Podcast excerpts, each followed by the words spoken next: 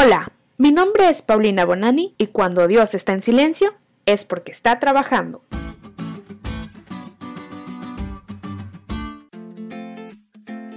¿Alguna vez te has puesto a pensar en la labor del clavo? Después de colgar un cuadro en la pared, el clavo primeramente colocado desaparece de la vista. Pero si esos cuadros, que podrían ser obras de arte, no fueran colgados para ser exhibidos, ¿qué sentido tendrían? Sin ser vistos, carecen de valor y no podrían ser admirados sin antes recibir el apoyo silencioso del clavo.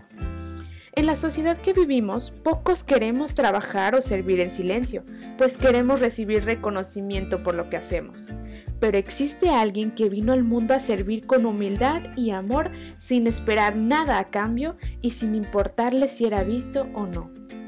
Los primeros siete versículos del capítulo 42 de Isaías describen el papel y el carácter del siervo anónimo de Dios.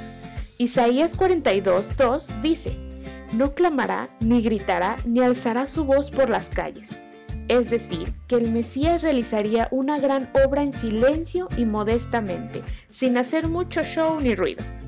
Pensemos por un momento en la modestia de Dios. Él siempre está trabajando, no para ni un segundo. Él guía al Sol, a las estrellas y a todo el universo. Él controla cada una de las galaxias que existen y renueva la Tierra cada día. Pero Él trabaja en tal silencio que hoy en día muchas personas ni siquiera piensan que existe un Dios. Ese es el contraste de la realidad en el servicio. Continúa Isaías 42, 3 y 4 diciendo, No acabará de romper la caña quebrada, ni apagará la mecha que apenas arde con fidelidad hará justicia, no vacilará ni se desanimará hasta implantar la justicia en la tierra. Las cosas lejanas esperan su ley. Esta es otra referencia al gentil carácter de Jesús. La caña es una planta relativamente frágil y este versículo nos dice que aunque estuviera rota o dañada, el siervo la tratará tan gentilmente que no la quebrará. Y si la mecha no encendiera, aún así él no la apagará ni la desechará. En su lugar, el siervo gentilmente soplará la mecha haciendo que llamas surjan de ella. ¿Qué promesas tan gloriosas podemos encontrar en este pasaje? Y cada una de ellas fueron cumplidas en el ministerio de Jesús. Y sabes, por extensión, estas promesas también nos pertenecen, porque Jesús oró, como tú me enviaste al mundo, así yo los he enviado al mundo. Juan 17 y 18. Nosotros somos enviados de la misma manera en que Jesús fue enviado y podemos recibir estas mismas promesas como si hubieran sido dadas directamente a nosotros.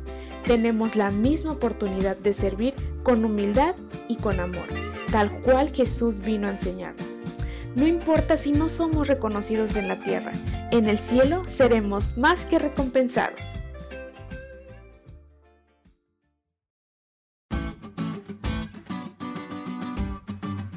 ¿Te diste cuenta lo cool que estuvo la lección? No te olvides de leerla y de compartir este podcast. Es todo por hoy, pero mañana tendremos otra oportunidad de estudiar juntos.